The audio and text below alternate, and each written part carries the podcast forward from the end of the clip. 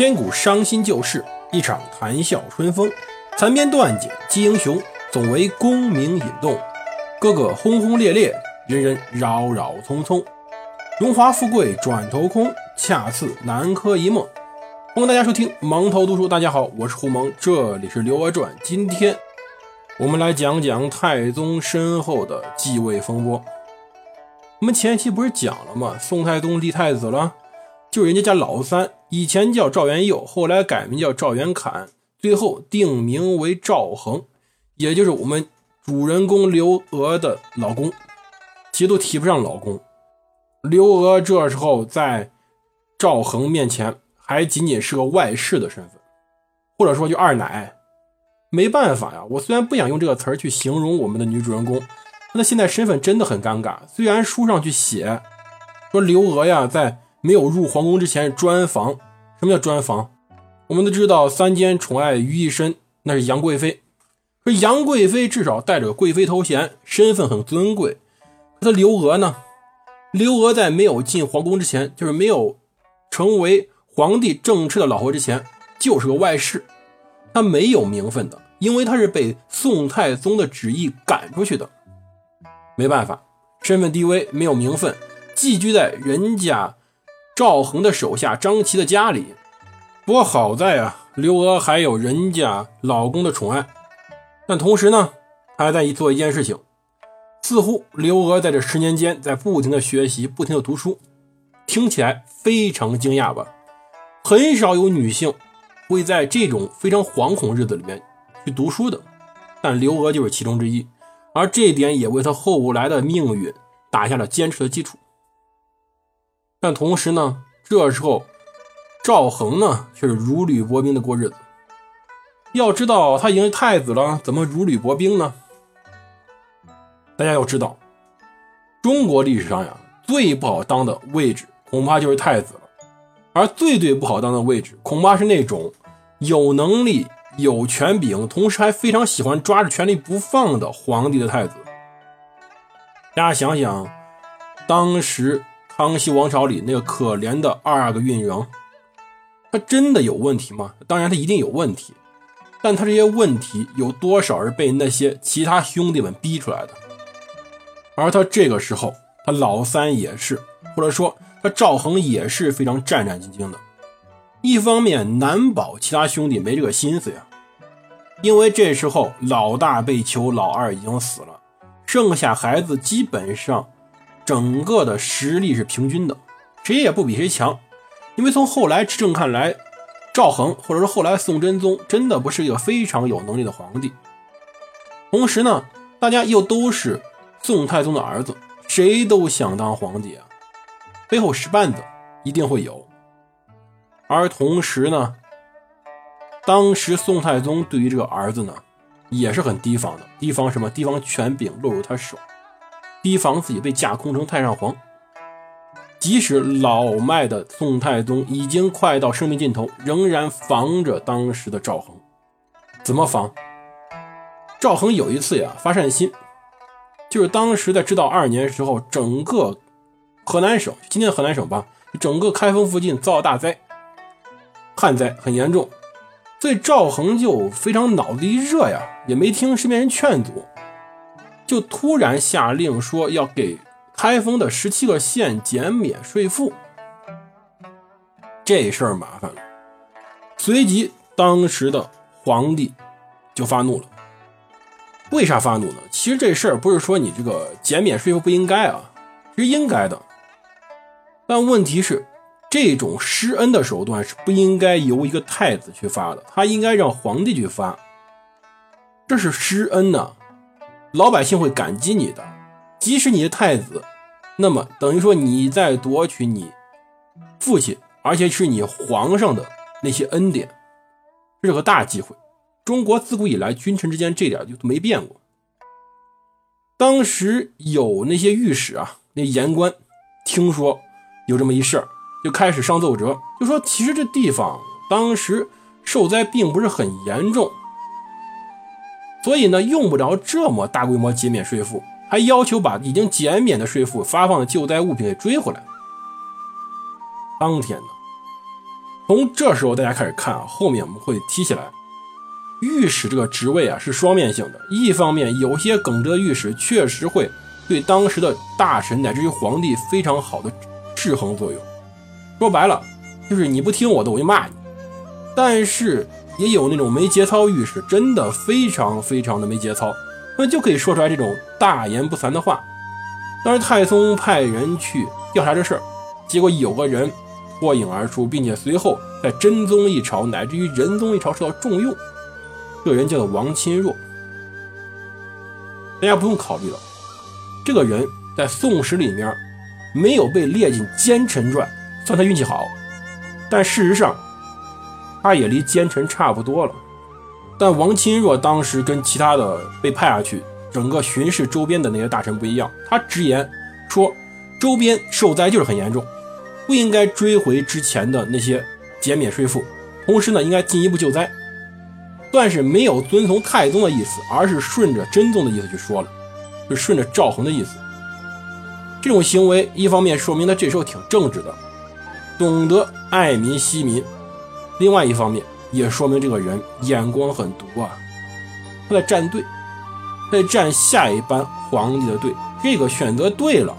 他飞黄腾达选择错了，他一辈子就完蛋了。但显然他选择对了。为什么说对了呢？后面我们再说。因为他这个帮忙后面立马就实现了。是知道二年的事儿，到知道三年二月时候，宋太宗就不行了，身体就开始垮掉了。二月初，当时宋太宗就已经不在正殿视朝了。皇帝上朝是要在正殿上朝的。打个比方吧。就好像宋太宗这时候身体不好，已经没法去会议室了，只能在自己家客厅一样。但过了几天，他连客厅都进不去了，已经没法上朝了。随后，宋太宗便病死了。但是宋太宗病死这事按理说已经有太子继位，应该稳稳当当的吧？可是并不是这样。在立这个太子之初，就已经有风波了。这个风波中心是谁呢？是李皇后。这李皇后，我们之前讲过，她是开国功臣李楚云的女儿，外面大将李继龙的妹妹。就是说，这个时候宋朝外戚实力很强的，虽然防武将防武将，但是毕竟有这么一个强势武将外戚。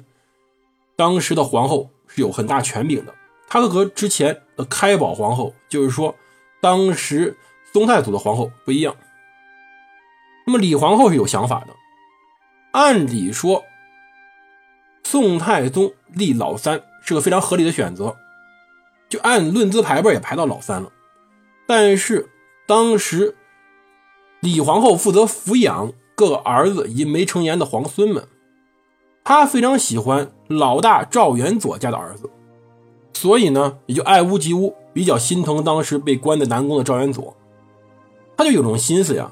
想去立赵元佐为太子，就互相恢复赵元佐的地位，是说让他继位，这样他抚养的那些孙子们将来也有机会登上皇位，那么他们家的地位将会很稳固，也算顺了他的心意。可是呢，他一个人肯定不行啊。这时候，另外一个人便出现了，这个人叫王继恩。王坚是谁呢？就是在之前辅生烛影之夜，也就是宋太祖赵匡胤死的那天。王后交代他去传赵德芳入宫继位，可是呢，他便径直跑向开封府宣赵光义入宫。他在宋太宗继位上有大功的。随后呢，在前两年被派到四川征讨当时蜀中的王小波、李顺起义，大肆屠杀，大肆掠夺，发财了。当时宋太宗知道他这些行为，但是对于他的忠心是非常信任的，认为他无非就贪点财嘛。便把他召回了开封。回来以后，正好摊上这个事儿，赶上了当时立太子的事情。当时王基恩有这个话，这个话记载在史书中，应该不会有假。他说过：“说南衙自为当立，立之将不得我；既义所立，亦立诸王之不当立者。”这是文言文，什么意思呢？南衙。南衙指的开封府，就是指今天我们的太子赵恒。说赵恒这个人呀，当立为天子，说白了，人家当太子继位是理所应当的事情。赵恒继位，绝对不会感我的情的。那么，如果说让我去选择立一位天子的话，我一定会在诸王，也就是当时太宗的几个儿子中，选择那些不当去立为天子的人，让他去做皇帝，这样我的权力才能稳固。王基恩可能觉得自己在之前宋太宗继位过程中发挥重大作用，又掌握过军队，他这时候可能直接追忆几百年前当时唐朝那些大太监们，比如于朝恩等等，他们手握神策军，同时掌握废立天子的权柄，威风八面，即使是遗臭万年，可是呢，我管我死后洪水滔天呢，这可能就是当时。王基恩的想法，另外还有两个人，其中一个是知道二年刚刚被提拔为参知政事，也就是副丞相的李昌龄。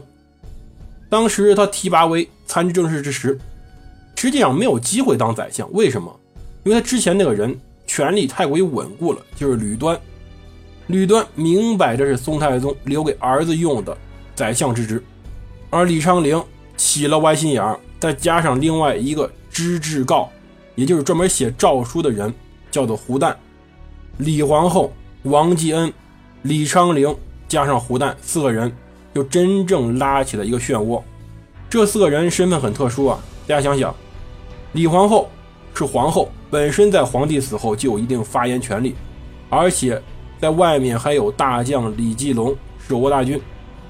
王继恩是宦官，是之前威望权势很高的宦官，交通内外。